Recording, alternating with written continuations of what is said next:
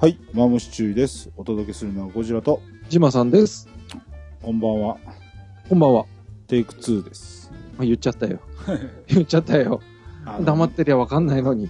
あの、皆さんで、スカイプの、あの、うんこのポッドキャストを撮るので、うんあの、コールレコーダーを使われてる方、うんえー、旧バージョンのまんまスカイプの方をアップデートした場合に、うん。全然、あの、立ち上がることができなくなりますので、うん。あの2月ぐらいにコールレコーダーから、あの最新版ができてますよということで、うん。あの最新のアプリだから全然違うんだよね。うん。一回今のやつを削除して、うん。新しく入れ直すと安定しますので、うん。ということで、皆さんお気をつけくだ さい。なんだろうね。どれぐらいの人がこう、うん、そうかってわかるんだろう ね。うんねっていうか、お前今頃気づいたのかって言われそうなんだけど、この間の収録の時は全然問題なかったんだけどね。ほうそのほ間に多分スカイプのアップデートが一回あってるんだよね。それでおかしくなったんだろうね。う。ああ、なるほどねう。うんん。そうですか。はい。はい。ということで、お届けしました、マムシチューでした。はい以上です。はい。ジマさんでした。では、ごきげん よう。さよならさよなら。って言う言うわけにはいかないよね。やっぱダメだろうね。ねだと思うよ。うん、で、もう深夜、えーもう12時を過ぎまして、次まして。思考回路も低下しておりますので、はい。 もう自慢さんをちょっと楽させようと。もうついに息の根を止めてくれますか。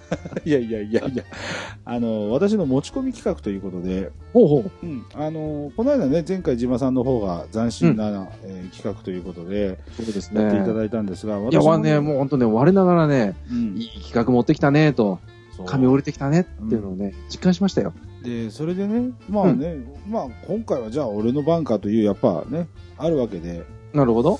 でまあ数あるポッドキャストをねいろいろ聞いていて思ってたんですけどもなるほど。まあ iPhone ユーザーこれだけ増えてねうん。うんあのーまあ使って便利だよっていうのはやっぱりアプリがあって、うん、その実力っていうのは出てくるんだけど、まあそうだね。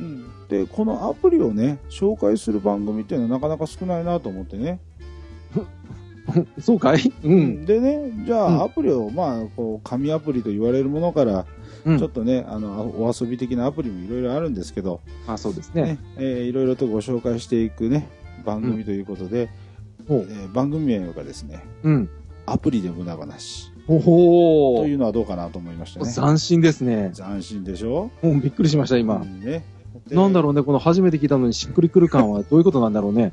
本当だね。なんだろうね。やっぱ、こうんれがやっぱ、あの、世に言う、まあ、あの、与えられたうん。使命というかね、神の啓神示のというかゲージってやつですかね、もう違和感なく、ほほこれをやるべべき。きために俺たちはここにあるみたいな、うんだからこんだけしっくりくるんだ。だということだろうと思います。ほほそうで。あ、来たよ、俺。俺来た来た。今来た。。うん。番組のがなり。お、いいね。来たよ、ピンと来た。はい。うん。ちょっでもと、いい試よしちょってとやもっいいてみて。うん。でもいいうん。いくよ。はい。普通の iPhone ユーザーが何気に iPhone アプリを紹介するアプリで無駄話でございます。っていうのはどういいね。いいだろ よくそれ今思いついたね。今もう髪折れたもの。はあ、なるほどね。ピンときたやっよ。ぱこれはいけるね。この企画はいけるかもよ来。たね。もううん俺たちの時代だね、もうこれで。これこれでいただきだね。うーん。うんえこの手があったが今頃気づいたな。あーねえ、なんかねみんなほらアプリどうのこうのってやっぱほら Google 先生で調べたりいろいろするからさ、だよね。うんだからもうどうせなら俺たちが使った感想でうやっん。てみるのもいいのかなと思ってね、そうだね。うんまあ、所詮普通の iPhone ユーザーですけどね。まあ、何かの足しになればということで。はい、うん、じゃあ紹介してまいりましょええう。さてさて、こうんの我々の iPhone なんですけれども、はいはいちっちゃなコンピューターなわけですよ。うんまあそうだねうん、まあまあ、つってもね、あの、なんならあの、個人用のパソコンっていうのはパーソナルコンピューターって言われてたんだけど、うんそれって案外いろんな人が使ってるわけじゃないですか。家に、昔は1台しかなくてみんなが使ってたってことで。うんまだこういくとさ、iPhone とかみんなが使うっていうものより本当にパーソナルになったわけで、うんある意味本当のおパソコンというわけですよ。パーソナルなコンピューターみたいなもんですよ。まあそうだねうん。でね、あの、若いリスナーの方は知らないと思うんだけども、うん昔のパソコンっていうのはね、そのパーソナルコンピューターと同時にね、マイコンとか呼ばれてたからね。ああ懐か難しいね、マイク。うん。正しい。いかどうかは別として、うん。マイ、私のコンピューターっていうね、うん。のマイコンと、あとはマイクロコンピューターのマイコンとかね。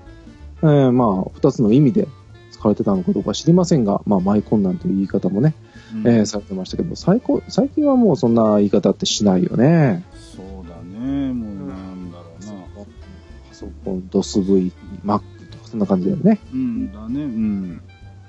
でね、コン、うんそうだね、DOSV、パソコン、Mac、Windows って感じだよね。そうだね。コンピューターっていう言葉がなんかなくなってきたよね。コンピューターっていうもののもう縛りというか、うんもうコンピューターってなんか昔あのえらく高いものっていうイメージがあったのにねそうだね。限られた人っていうのはもう今もうみんな使ってるから、うんコンピューターって言い方じゃなくてもなんて言うんだろうねパソコン本当 Mac とか Windows ってもうそういうジャンルで言ってくるもんね。ね。うんうん。でね、でもこの安いコンピューターっていうイメージはね、やっぱりね、ファミコンだと思うんですけど、まあいいんですけどね、それはね。あええーあっフたァミリーコンピューターですからね、言っても。あれで育ったね俺たちね。まあね、うんまあ。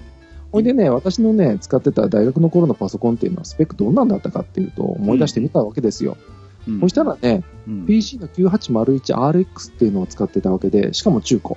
おう大学先輩のを譲ってもらったんだけどねう。んうんうんその時に使ってる石が、あー80286っていうやつで、あーえー動作周波数がね、多分ね、16とか22とかそんなところですよ。うんうんでも今、10 16は22ギガじゃないからね。メガヘルツだからね。うんそうだね。うんうん。今ギガですよ。うんうん平気で3ギガとか言ってるわけじゃないですか。うん。そうだね。うん、すごい時代ですよ。ほんとすごいね。うん。考こえのられなも、いね。うん今そそううなんだよ言われて思い出したのはね、俺がうん Windows の95で、うん。えー、Pentium が乗ったやつで、はいはい。えー、75メガ。あ、75メガか。うんうんううん。。あのー、クロック周波あっ数たがね。ね。もうクラシックペンティアムと言われ、もう本当にペンティアムのスタートのスタートだもんね。うん。そんなこともあったね、確かに。よくそれで Windows 回してたよね。まあそれね、だすけごい、軽ね。かったんだろうね。そうだね。まあ、それ以上早いものないから早いって思うわな。うんまあ、すごいと思ったもんね、思っ Windows たもん見たらねね。うんそうだよね。だからさ、うんその単位違いでいくとね、うん。 USB とかのフラッシュメモリーってあるんじゃないうんうんうん、で、職場の人間にさ、うん。あ16買ってきて16って言ったらさ、言われてね、うんえー冗談でメガですかって言ったら怒られました。 ギガに決まってんじゃんって。いやいやいや、昔はですよ、8メガとかあったわけですよ、平気で。あったね。で、しかもデジカメについてくるあのカードなんて8メガとかあったらね、えー4枚ぐらいしか取れないとかね、うんラー。ジ、ラージの大きさでいくとね、大きな画素数でいくとね、そうだね。なんだこりゃって話ですよ。うん新車、新車に乗ってくるガソリンの量と同じじゃねえかっていう、ガソリンスタンドまで行くぐらいしかねえじゃねえかっていうぐらいしかないんだけど、単位が変わってきたね。ほんとね。ギガですよ、ギガも。う。ギガ。なんだろうね。ねもう、なんて、昔のユーザーから言うと、もえ。うんう、。ここまで来たらどう違うのと。まあ、そんな勢いだようね。ん、ま、前だってクロック周波数もね、石の周波数もさ、もう1.5倍ずつぐらいもうバージョンが変わるために上がってたじゃない。うんうん。 100が400になりました、400が300ね、800になりましたよとか言ってたそのうだが、よね。うん今、2.23ギガ、2.6ギガになりましたって、うん。どう違うのって感じじゃないもうねあ。んま変わらねえだろうと。まあ早いのはわかるんだけどって感じだよね。そうだからなんだよね、ねもう大盛りのご飯をメガ盛りとか言うけどさ、うんもあうギガ盛りとかねギガ盛りだら。うん気が盛りだよね。ほんとギガ盛りだよ。で、何の話だよって話なんですけど、うんええまあ話を戻しますと、おーまあそんなね、コンピューターがなんとね、我々の時代、今の時代になるとね、手のひらに乗るようになったわけですよ。おおそうですね。だってね、この我々使ってる iPhone、うん先ほど言いましたようなあの PC9801RX では、なんうと、んなんと色が出るうー同時発色数が16 色と。びっくりだよ。あの色鉛筆の24色以上劣ってるってことだから、ああ、なるほど。なるほど。あそうだよね。そうだよね。なんならさ、あの、一本のペンにさ、あの、色鉛筆がいっぱい刺さっててさ、こう、先っちょ入れ替えるだけで、こう、いろんな鉛筆になりますっていうのもあったじ ゃん。あったね、ロケット鉛筆。あれより少ないんだぜ。そうだぜ。すごいよね。でも、その頃はでうね、んそれが普通だったしね。うん。別に、なんら、別にね、グラフ書くのに16色ありゃいいし、そうそうそう、コンピューターってこんなもんだって思ってたもんね。それが今やですよ。うん。レティナディスプレイとかいうのまでついてきやがって、すごい話ですよ。すごいよね。そう考えりゃう20年そこいらでそこまで進化するんだよね。で、昔のパソコンは電話線をつないでだね、うん P がプーという、あの、非常にゆっくりしたスピードでネットをしてたわけで、そうだね。まあね、この手乗りで LTE なんか積んでるコンピューターを手乗りできるわけですよ。そうだね。もうなんならおまけで電話がついてるって勢いだからね、iPhone なんか。ほんとそうだよ。うん。で、そんなあコンピューターなわけで、当然電卓とかいう機能はね、楽勝なわけですな。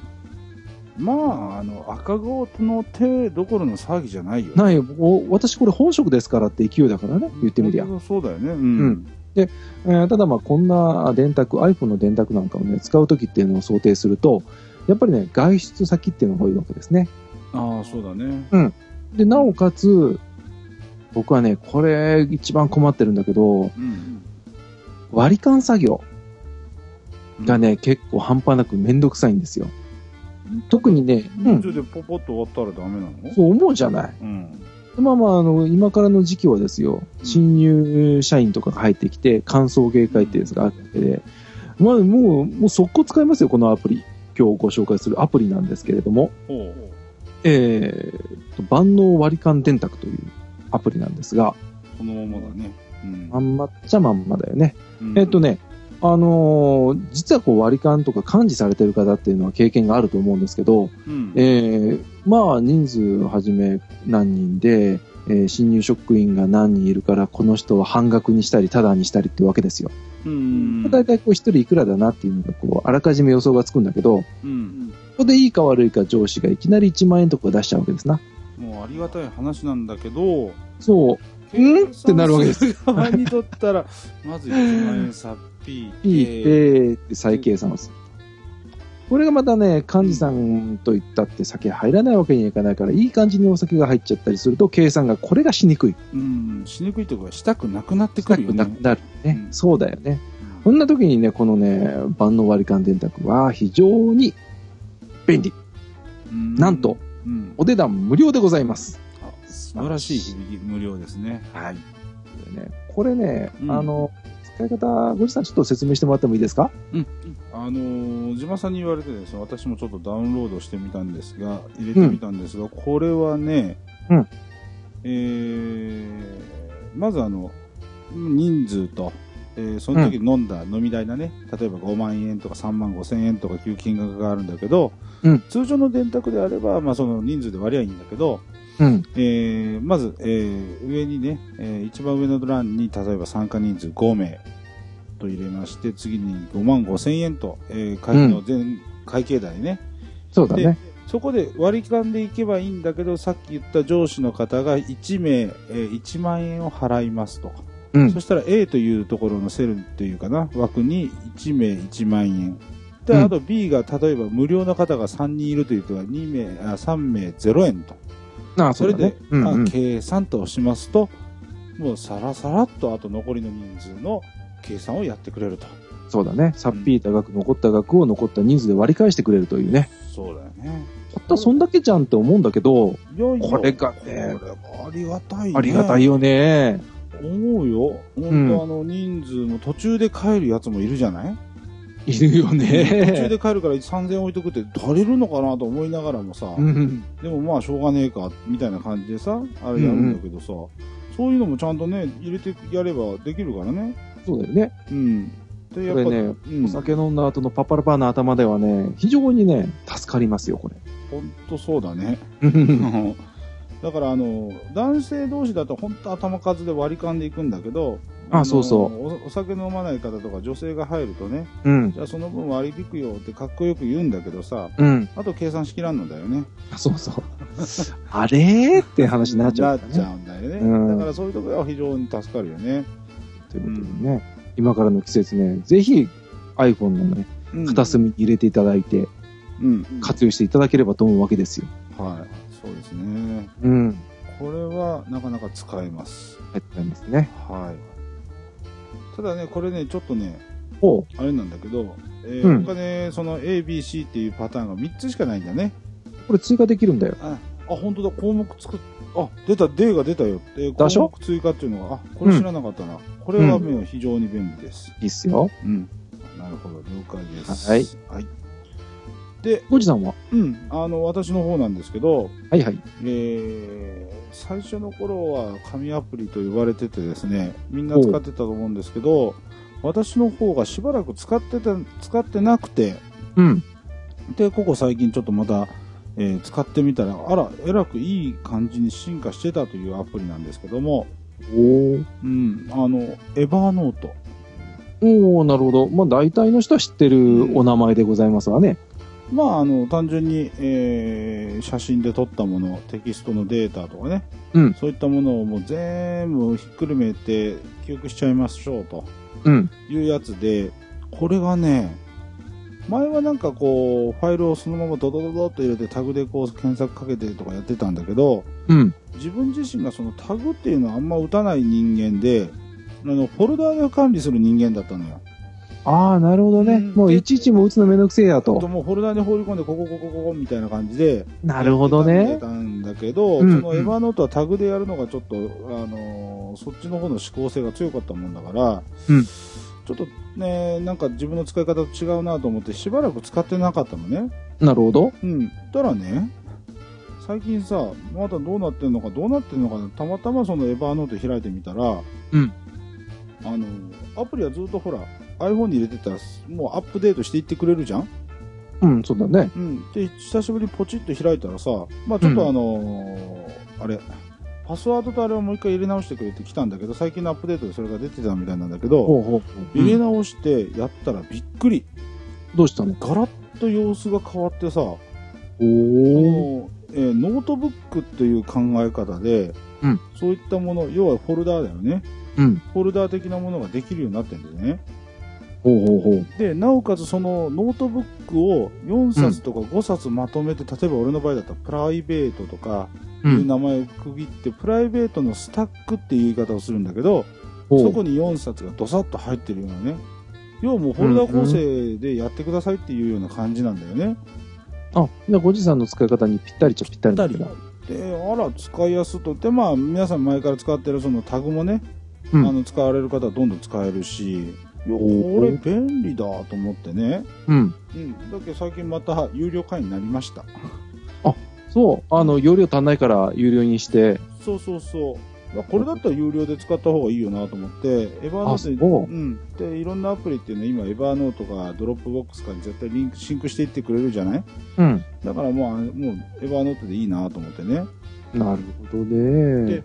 これねなんであのエバーノートを使う気になったかっていうのがねもう一つ理由があってねなんだいあのー中林株式会社っていうあの写真の台紙とかねそういったものを作ってるあのーメーカーさんなんだけど、ほう。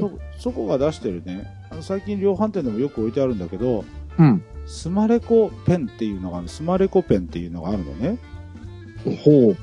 これがね、うんあの要はあの普通の蛍光ペンみたいなやつなんだけどうん。先がその割れててほうほう。普通に書くと2本の線が並行して書けるようなイメージになるのねイメージってそういうあ風あ、にななるるほどね。はいはいはい。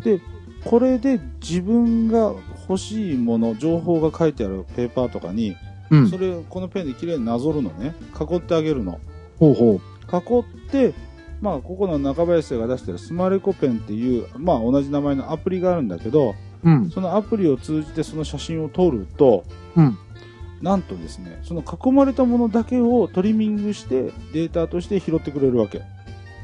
ほう。画像としてね。だから、あのうんいちいちあの、あの、あれだよ、スキャナーで撮ってさ、あ、うんここいらないのにとか消そうとかいう作業がいらなくなる。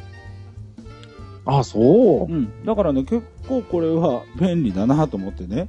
そうだこねれ。うん。では、これ、あの、エヴァーノートに送れますって書いてあるからさ、うんあ、俺持ってんだなと思ってさ、ペン先に買ってエヴァーノートに入れたら、エヴァーノートが変わっててびっくりしてさ、おでーなおかるつほこどのスマレコペンが結構便利いいからさそれでうん二度びっくりみたいな感じだよね、おお、なんか幸福の連鎖的な感じだね。そうそうそう非常になかなかあ最近やっぱこういうふうにどんどん進化してんだねっていうのをね改めて感じたよ実感したわけだ。そう今更ながらねなるほどね。うん、なかなかいいっすな、それ。うんえっと、ううんじゃあそれは何えっと、結構濃ゆい色のペンなわけうんあのね、ブルーの濃いというかね、うん、色だから、あの、これが消せればいいんだけど、書いた後消せればいいんだけど、紙に。うん。あの、残っちゃうのね。普通のあの、蛍光ペンみたいな感じで。なるほどね。うん。だから今度試してみようと思うのが、2本の線で、ただ単に囲ったらどうなのかなと。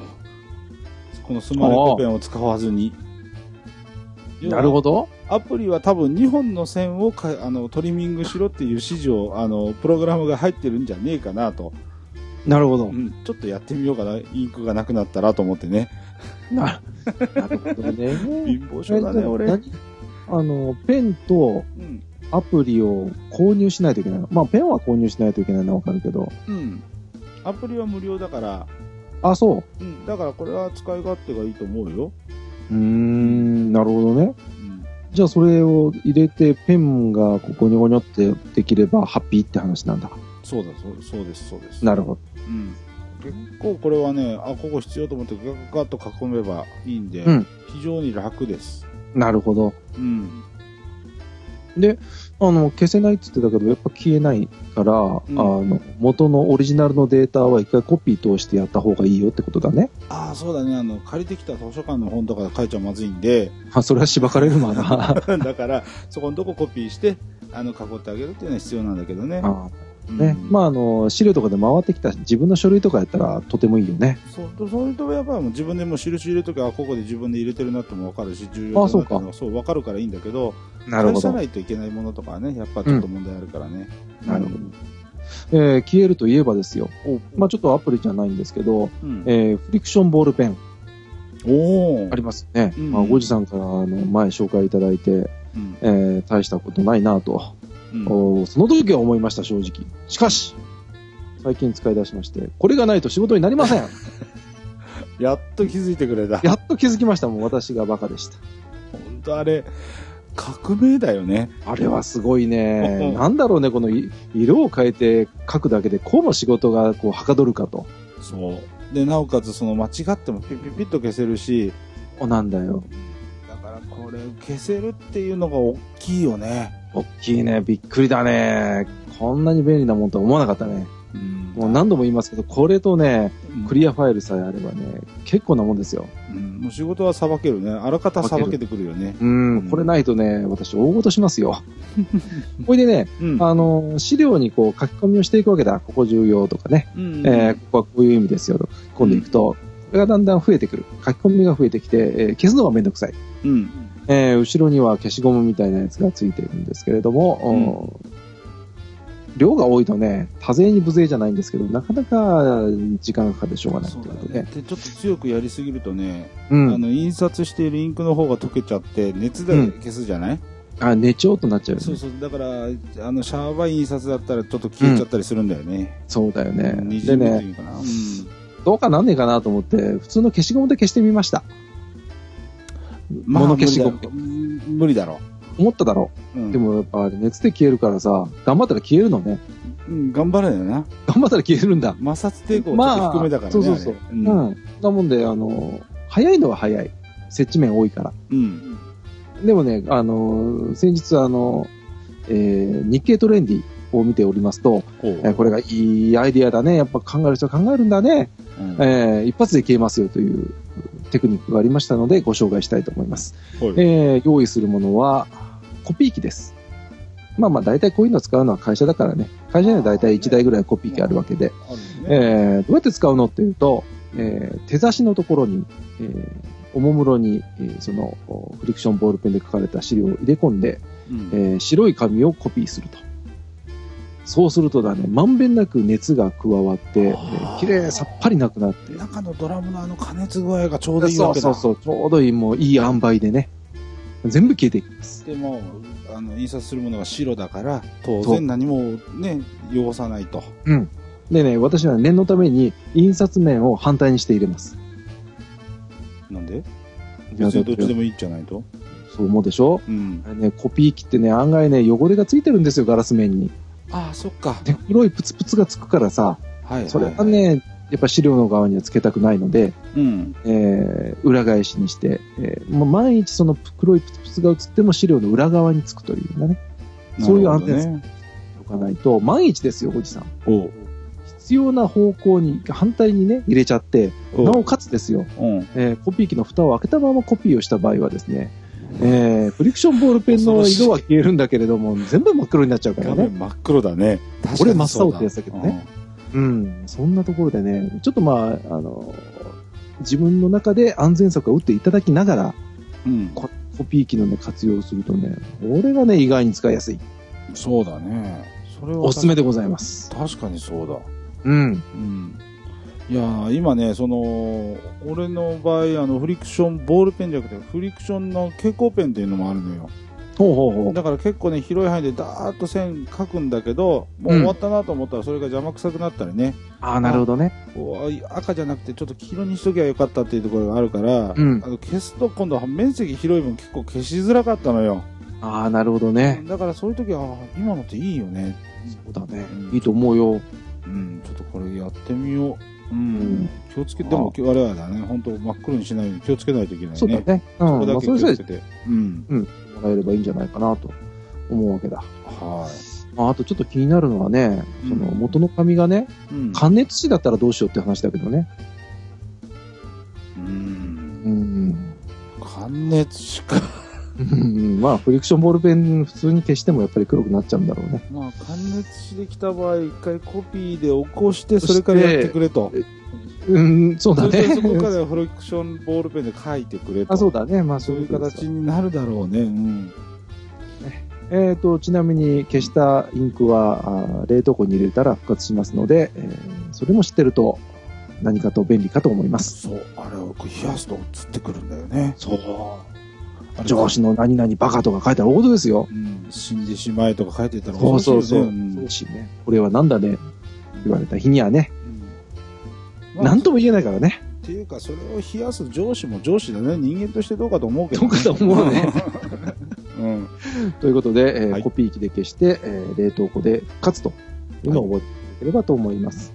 はい。それではアプリの方に戻りましょうかう。んただえーっとねこれねただ紹介するだけじゃ面白くないから、ほう。何かいいアイデアがあるんですか、うあの点数じゃないけどねほうあの前回島さんがやったようにあの駄菓子でやったように、うんえー良いあ普通良い出単良いでほう。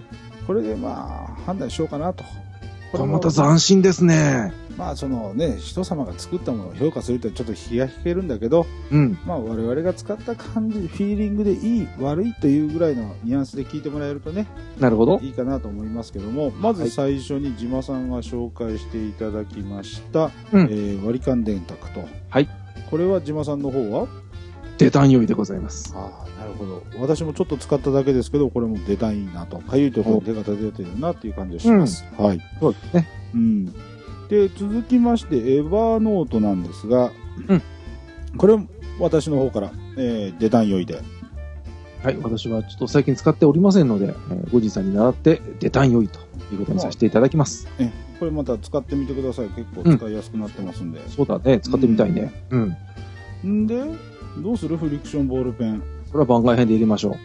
おじゃあフリクションボールペンなんですが島さんの方から、はい、私はですね、えー、出端を超えた出端ということで、出端良いでございます。ああ最上級来ましたね来ましたね。私は今、蝶をつけようかと思ったんですけど、北九州では、あー最上級は鉄炭がありましたんで、鉄炭良いで、そうですね。まあ、言い換えるならば、近っぱいいいと。近っぱよかと。うん、そういうことですね。うん。ということで、はいどうなんだろうね。アプリで無駄話でアプリ紹介したのにさ、アプリじゃないやつが出端いいになったっていうのはね、どうかと思うんだけどね。まあ、これが一応番外編ということで、ね、まあ、そうだね。まあ、参まあ、考新。企画にありがちなちょっとブレてるところだよね。あ、そうだようね。んまあ、なんせそういう1回目ですから。ことうん何回かやってたら多分馴染むよ。ですね。まあ、何回もやるのかね。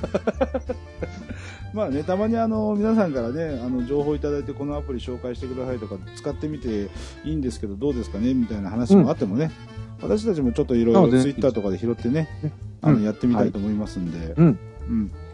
ぜひ情報の方皆さんからもね、いただければ助かります。はい。えーそれではね、お開きにしたいと思います。えーごめん、えーマムシチューだね。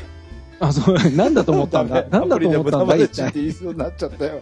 ううんん、ごめんごめん。本当は、えーマムシチューなんですが、では終わりにしたいと思います。はいえーお届けしたのはゴジラと、ジマさんでした。